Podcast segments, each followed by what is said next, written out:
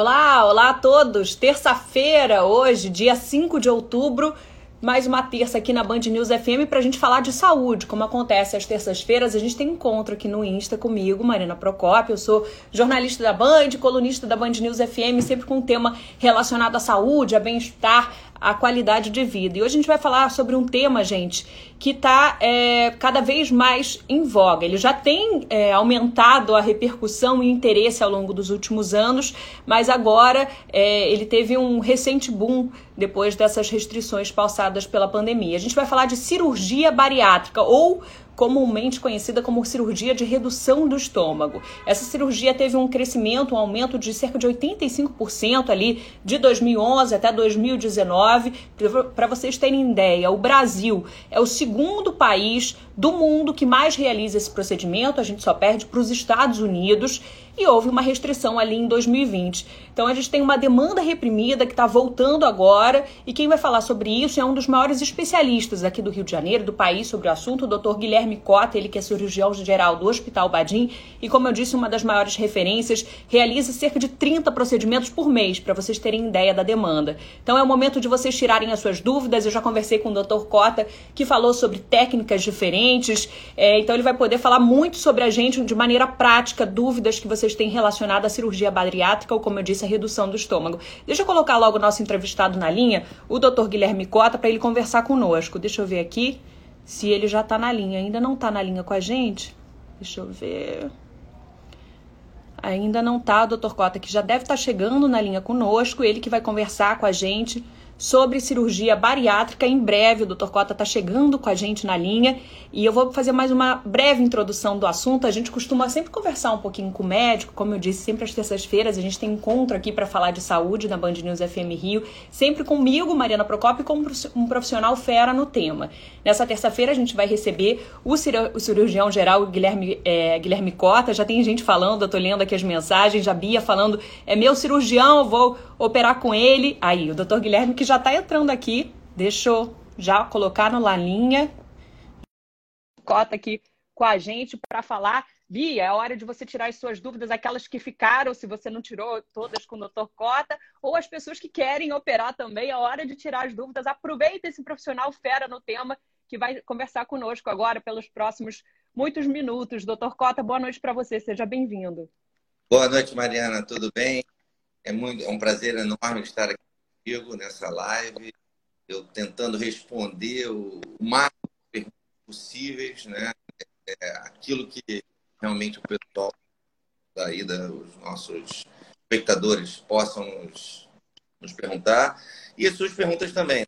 Eu acho que você deve ter uma série de perguntas. Eu acho que isso aí acrescenta muito né, hoje em dia em relação a essa pandemia, que muitos ficaram em casa e muitos se tornaram mais obesos que eram, né? Então, por conta disso, eu acho que é a orientação, a, a, a indicação aumentou bastante, sabe, Mariana? Isso aí realmente é um, é um, é um ponto que a gente tem que realmente discutir, né? É, a cirurgia bariátrica cada vez mais realizada no Brasil, é, é o segundo país no mundo, como você falou mesmo, que faz cirurgia bariátrica. É o país onde grandes, tem vários grandes cirurgiões. Aqui no Rio de Janeiro existe realmente polos equipes muito boas, muito dedicadas à cirurgia bariátrica. E, no meu entender, é, realmente os pacientes têm que vir e a gente tem realmente aqueles que já estão obesos, né, a gente ajudar. E aqueles que podem ficar obesos, a gente tem que evitar, né? Com a prática de exercício, com uma comidas saudáveis etc. E tal, né? Então é isso. Eu acho que é o recado inicial que a gente tem que dar para o nosso público, né? Perfeito. Doutor Cota, que está falando direto do centro cirúrgico, vocês estão vendo aí o doutor Cota paramentado, para vocês é. terem ideia, ele falou comigo, né, doutor Cota, quase 30, cerca de 30 cirurgias por mês, é muita coisa, dá uma ideia do, do tamanho da demanda disso, uma demanda que eu imagino que teve reprimida. Para mim, tá, só falando em termos técnicos, antes da gente entrar a fundo na nossa live, tá falhando um pouquinho o áudio, doutor Cota. Eu não sei se é comigo ou com o seu. Eu vou tirar o meu do Wi-Fi.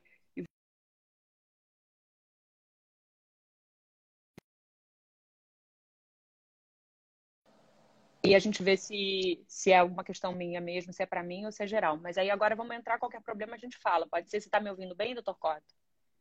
Eu estou ouvindo perfeitamente bem. Você está me ouvindo bem? Tô, agora tô, devia ser no meu. A Cássia já mandou mensagem, melhor cirurgião, disse ela, muitos pacientes do Dr. Cota já participando conosco.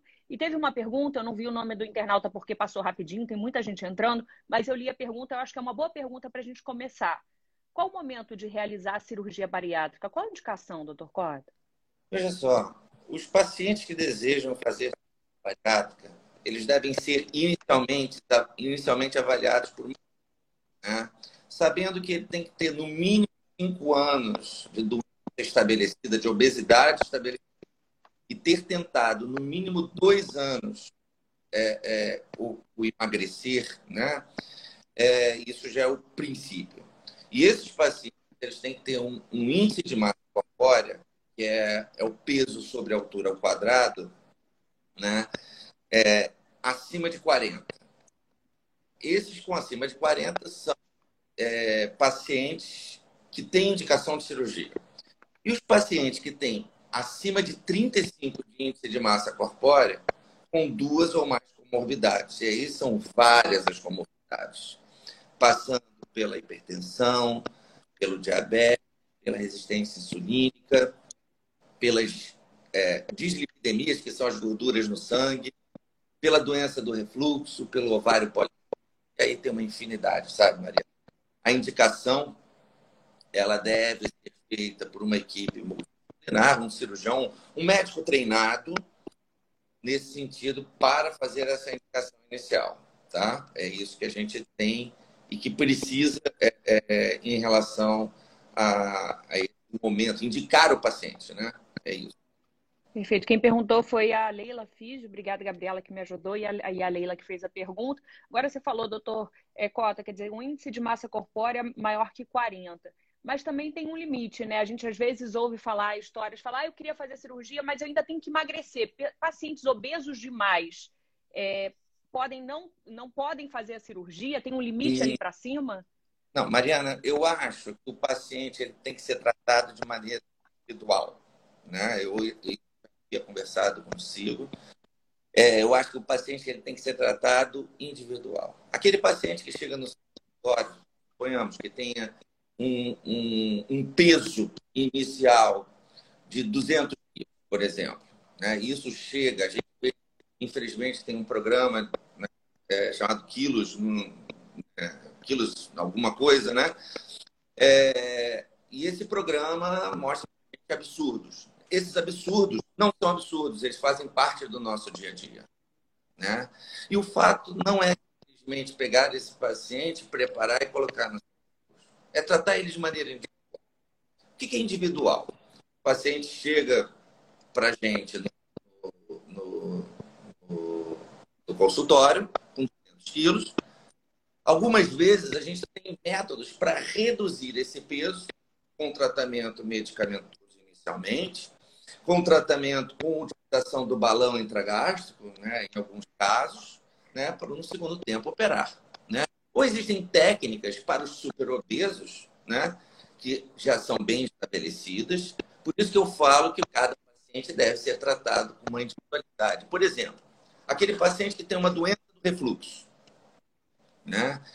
O que, que a gente faz com a doença do refluxo? Estabelecida a doença do refluxo, a gente não pode fazer determinadas técnicas existe a necessidade da avaliação, é, bem, uma boa avaliação de uma equipe, né, para indicar uma determinada técnica para esse paciente. Por exemplo, o bypass é uma excelente técnica para o paciente que tem uma né? Então, sobre esse aspecto, a gente, por isso que eu falo, o tratamento tem que ser individual. Né? Tem que ter uma boa análise de uma psicóloga ou um psiquiatra. Né? A gente sabe que a, a parte psicológica é intimamente ligada ao, ao paciente peso, né? Alguns casos eu acho que era melhor né? é, é, um intensivão em relação à parte psicológica, que muitas vezes a gente consegue até um excelente resultado do ponto de vista cirúrgico. Né? Uma boa nutricionista, né? uma boa, digo uma excelente, que ela vai ver a capacidade de mastigação, a capacidade, o tipo de alimento que o paciente faz, a escolha correta. Uma boa cardiologista que vai fazer um bom risco cirúrgico, né? Uma endocrinologista que faz a demanda, identifica as doenças endocrinológicas no pré, certo? E, por fim, né, por fim, um excelente clínico tentando fazer uma análise individual de cada paciente. Né? E aí seria o clínico, junto com o cirurgião, que escolheria a melhor técnica para o paciente. É. Quilos mortais, doutor Cota, o Ivan lembrou a gente, programa que você citou, que mostra as situações extremas, né? Obesos, é. mórbidos ali, que querem se submeter à cirurgia e tem que enfrentar, às vezes, uma maratona para conseguir emagrecer. O doutor Cota está falando, peraí, tem outras maneiras, tem outros caminhos também que a gente pode levar esse, esse paciente para essa redução, né? Eu dei uma olhada naquele programa, e o programa, quer dizer, a gente não está para criticar ninguém, mas ali é uma técnica, é um tipo de cirurgia, é, você está entendendo? Eu estou te falando dentro daquele, daquele ambiente existe. Aquilo ali é realidade para gente, tá? E a gente já chegou naquilo. E eu tenho pacientes de 60 quilos, 300 quilos. Realmente. Que você opera? É, que a gente já operou e, e, e, o dia a dia nosso. É óbvio que o dia a dia não são esses doentes, tá, Mariana? O dia a dia a gente pega paciente 120, 130 quilos. Mas já é realmente exagero, já é obesidade mórbida, né? Já é, é. obesidade mórbida. Né? A Cássia, que é a sua paciente, operou com você, mandou uma mensagem muito bacana, curta, mas acho que diz muito obrigada é, por me devolver, é, por devolver a minha vida, a qualidade de vida. É, ela que foi paciente, que diz que foi sua paciente, fez muitos elogios. E aí, a partir dessa mensagem, eu queria falar um pouquinho sobre os benefícios, mas antes falar um pouquinho sobre uma questão que é, tem sido falado muito à medida que avança o número de cirurgias aqui no Brasil, que é o reganho de peso, doutor Cota.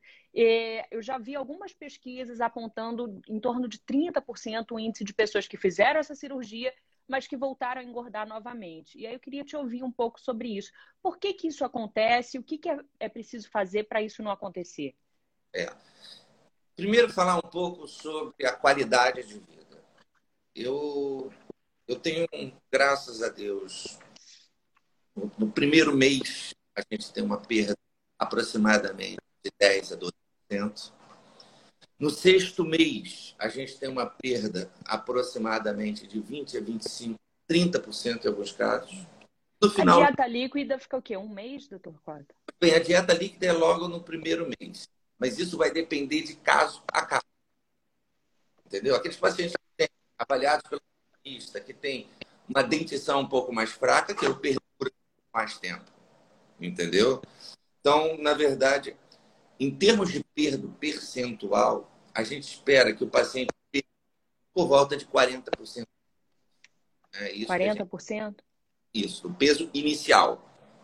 Não falando índice de massa corpórea, não falando nada tá?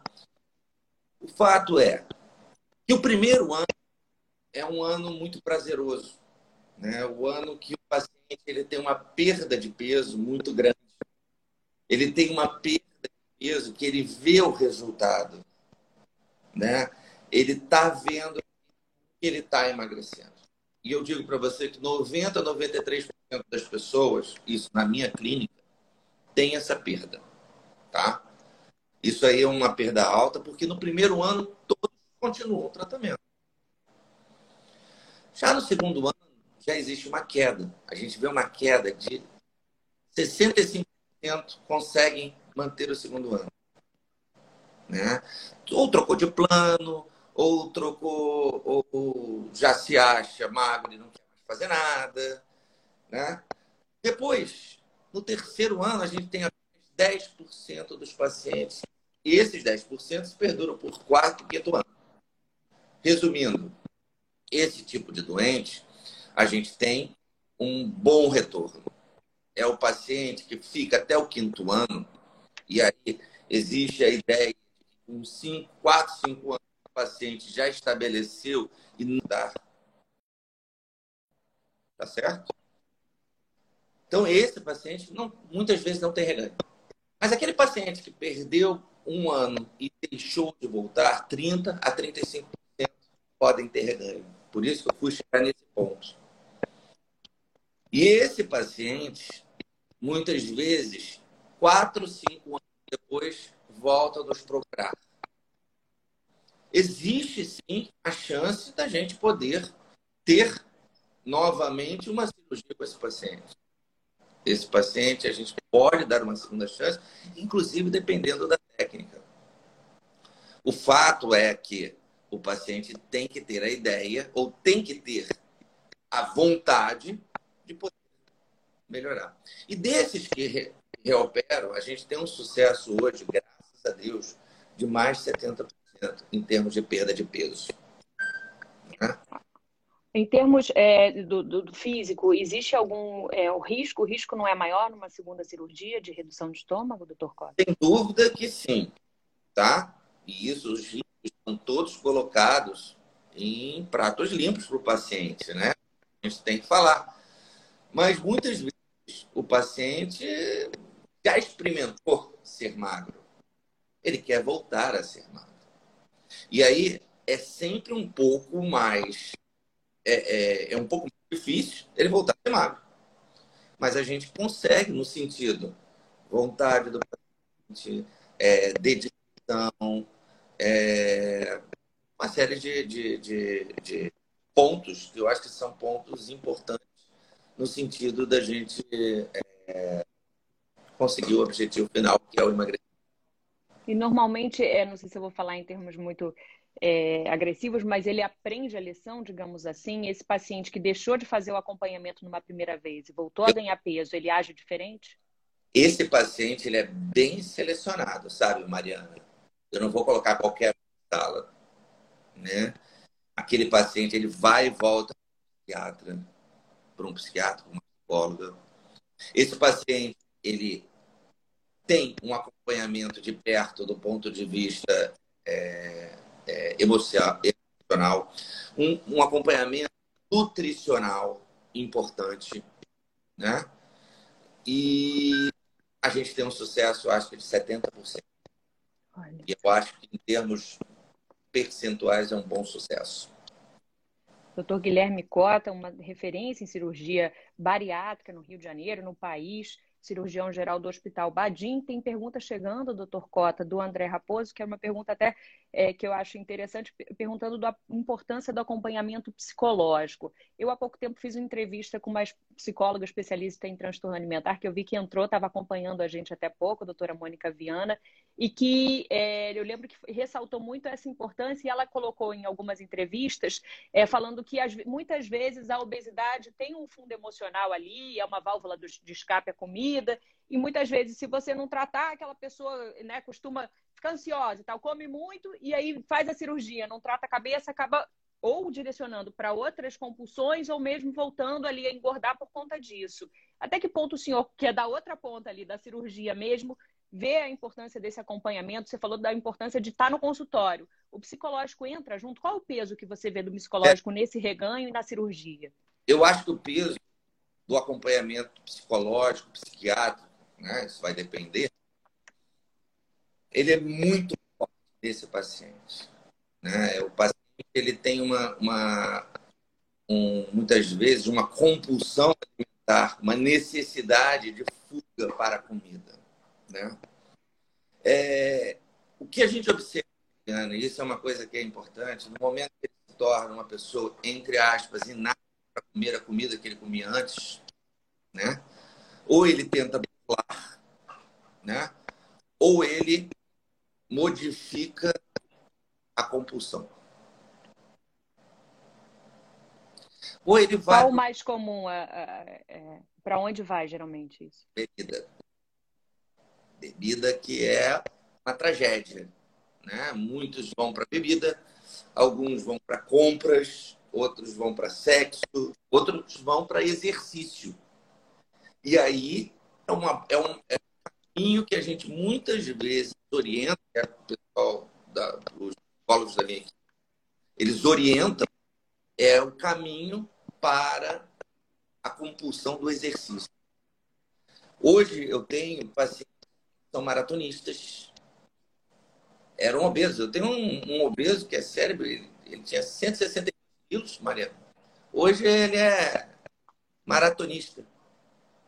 Fininho, mais fino do que eu, olha. E feliz da vida com a compulsão dele. E eu estou também muito feliz. Eu tenho pacientes que fazem é, maratonas aquáticas, que fazem. Teve um que fez o Ironman. Você entendeu? Então, um que faz climbing, né, que é escalada, né? Isso é uma coisa muito, muito interessante. Perfeito. Doutor Cota, Sabrina e, e outra internauta alertou, todo mundo acompanhando, elogiando, mas alertaram só o seu áudio está falhando um pouquinho às vezes. Não sei se dá para corrigir, se é a rede, enfim, porque todo mundo quer prestar atenção em tudo que você está falando, o assunto está legal, a live está bombando só para dar uma. Vê é, se melhorou. Ver se Acho que melhorou. A princípio, essa frase não falhou, não. Vamos tentar qualquer coisa, nossos internautas nos alertam aí. É, então, quer dizer, dá para você direcionar de alguma forma, você falou compulsão de sexo, álcool, compras, isso é algo, gente, que pode acontecer, né? Se, se a sua obesidade vem de uma ansiedade, né? Que você desconta na comida e vai direcionando para outra, né? Para outra válvula de escape, digamos assim. Mas há como você, de alguma forma, redirecionar isso para algo saudável. O doutor Cota deu exemplos, né, doutor? De, de pessoas que, que se tornaram atletas é, encaminhando isso, fizeram a cirurgia e depois disso conseguiram, de alguma forma, administrar isso de uma maneira saudável, digamos assim. E a gente pode falar isso? Não, a gente realmente pode falar dessa forma, sabe? Eu acho que, do ponto de vista é, é, compulsão, quando a gente consegue direcionar para o exercício, a compulsão do exercício, é perfeito, sabe? Nem sempre se consegue. A gente teve alguns pacientes, inclusive, que tiveram a compulsão por bebidas, né? É, e foi muito difícil depois de um certo tempo a gente redirecionar essa compulsão. Alguns, inclusive, que tiveram reganho de peso, né?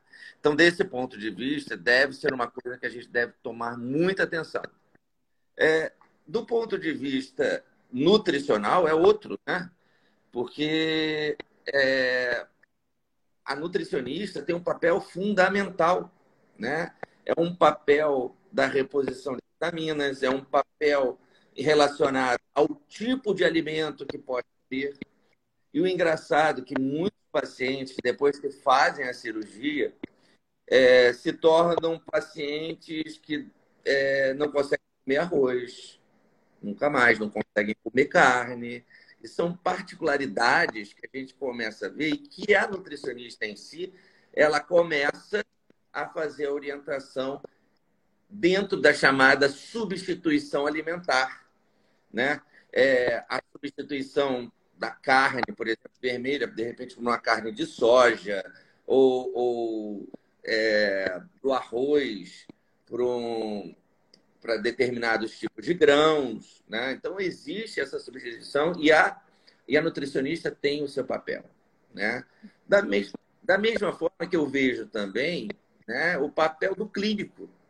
Né? A gente tem um clínico. Hoje existe o clínico de obesidade. São poucos ainda no Rio de Janeiro. Tá? São poucos ainda no Rio de Janeiro. Já existe uma pós-graduação em clínica de obesidade. Olha só, está vendo se tornando especialidade. Né? Já existe a pós-graduação do cirurgião bariátrico e do clínico de bariátrico. Né? Pós-graduação, é residência mesmo. Né? É, da mesma forma que faz a residência em cirurgia geral, cirurgia do aparelho digestivo, existe a residência do cirurgião bariátrico. Da né? ideia do tamanho desse mercado, né? De como cresceu e algo que o senhor acredita que vai vai se firmar, né? Não vai, se firmar e, e, e, eu não tenho dúvida, Mariana, vai aumentar. Por quê? Porque a gente está comendo muita besteira, né, Mariana? Muita besteira. Na pandemia as pessoas ficam em casa, ficam ali só chamando o iFood. Né? É muito fácil.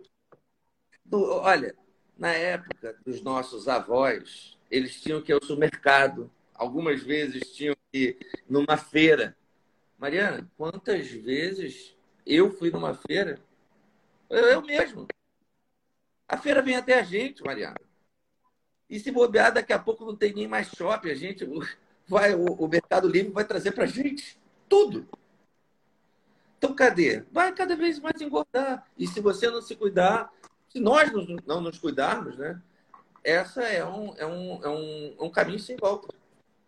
E a cirurgia, doutora, como é que ela entra nisso? Queria falar um pouquinho agora dos benefícios, né? Por que, que ela está crescendo tanto, se tornando tão popular?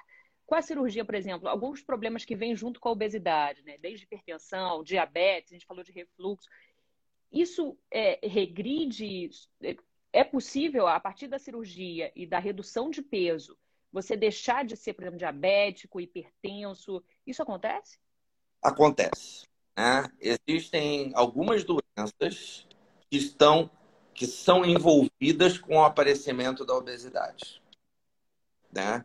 Existem, por exemplo, a hipertensão, ela pode ser primária ou ela pode ser secundária à obesidade.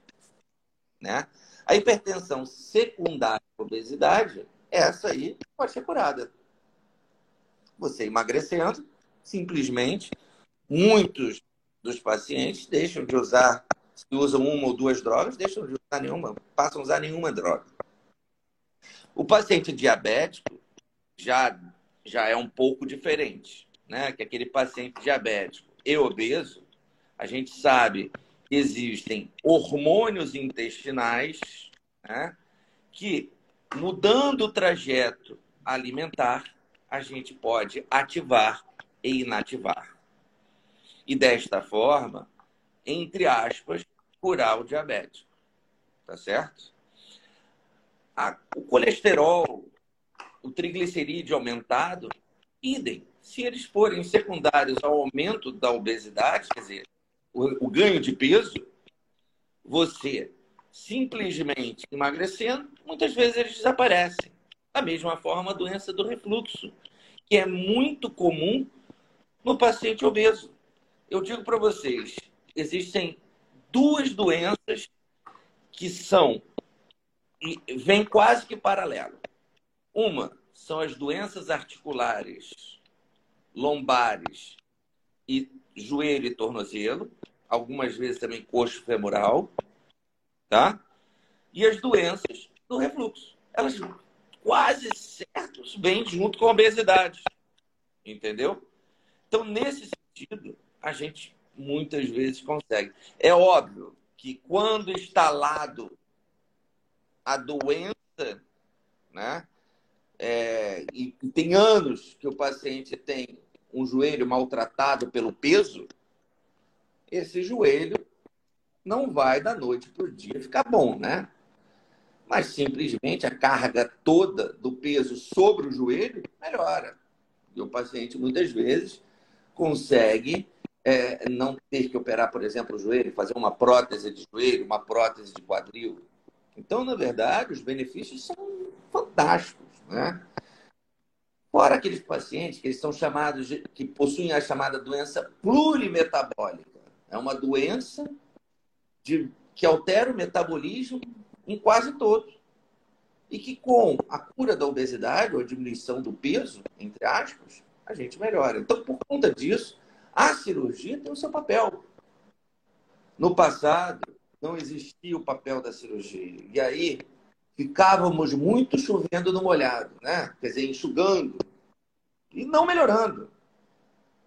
As drogas são importantes. A utilização do Ozempic, a utilização de drogas que, que estão ligadas a um hormônio, né? É, no caso, o GLP-1, né? É, são essas drogas que utilizam, que são caras, elas têm o seu papel. Mas no momento que o paciente chega a um índice de massa corpórea que não consegue evoluir, aí eu acho que a cirurgia é mandatória. Você entendeu? Entendi. Doutor Cota, a gente está caminhando para o fim da nossa live, mas tem gente. Pronto, voltando aqui. Tem gente perguntando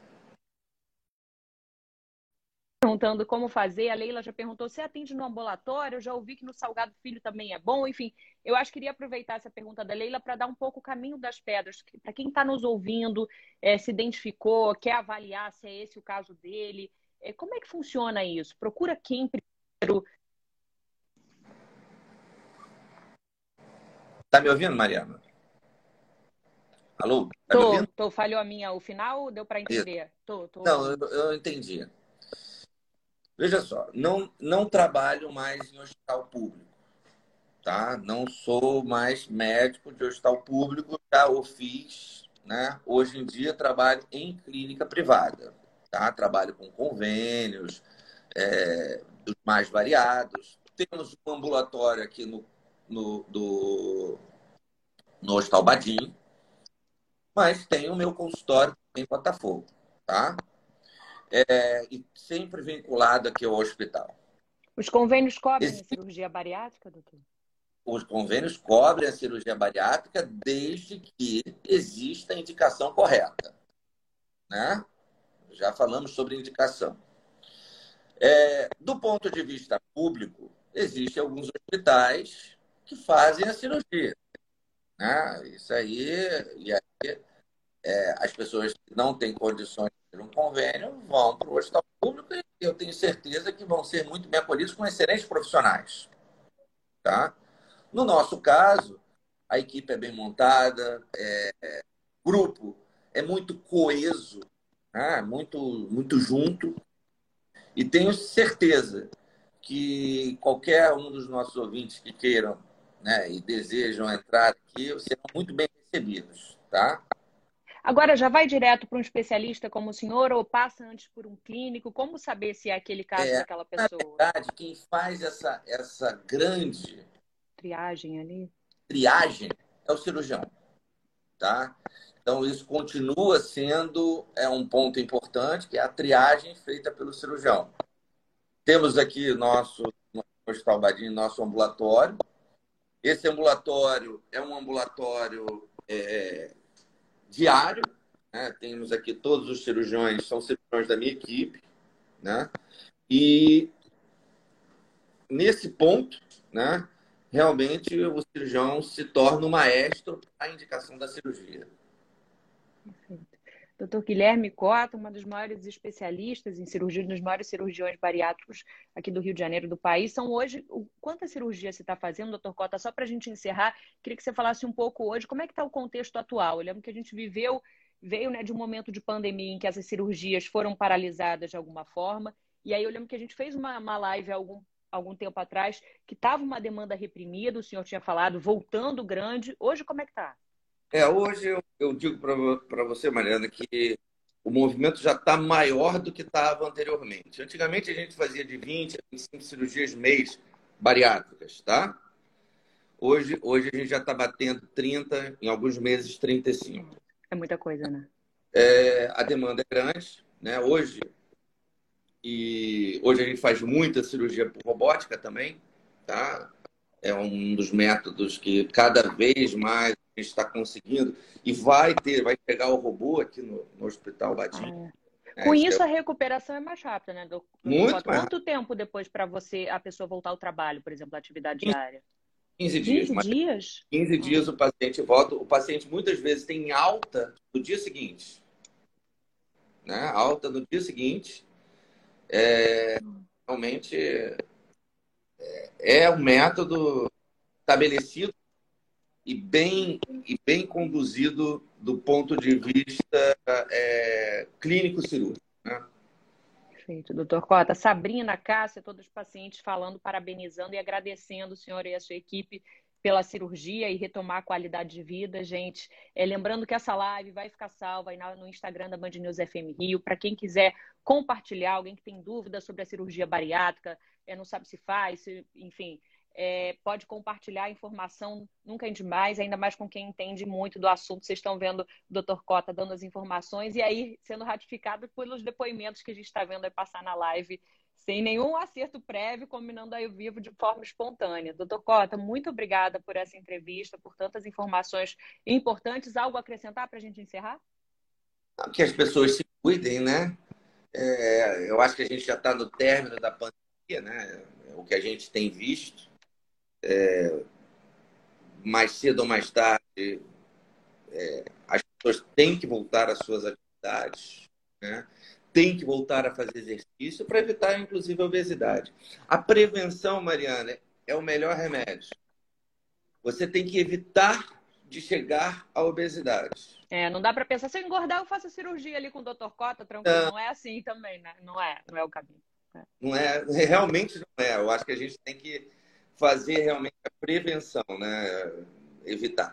Praticar exercícios, uma, uma bela comida saudável. Eu acho que tem que ser por aí, Mariana. Eu acho que é dessa forma que a gente chega ao, ao denominador. Não engordar. Perfeito. Olha, nem quem está na ponta aí entende muito do assunto. Doutor Cota, muito obrigado por mais essa entrevista. Obrigada a todo mundo, gente, que acompanhou mais uma vez. Vai ficar salva as informações. Band News FM Rio. Terça que vem a gente está de volta com mais uma informação e alguém fera no assunto sobre saúde. Obrigada. Obrigada, doutor Cota. Boa semana. Obrigado. Abraço a todos. Abraço. Tchau, gente. Boa semana a todo mundo.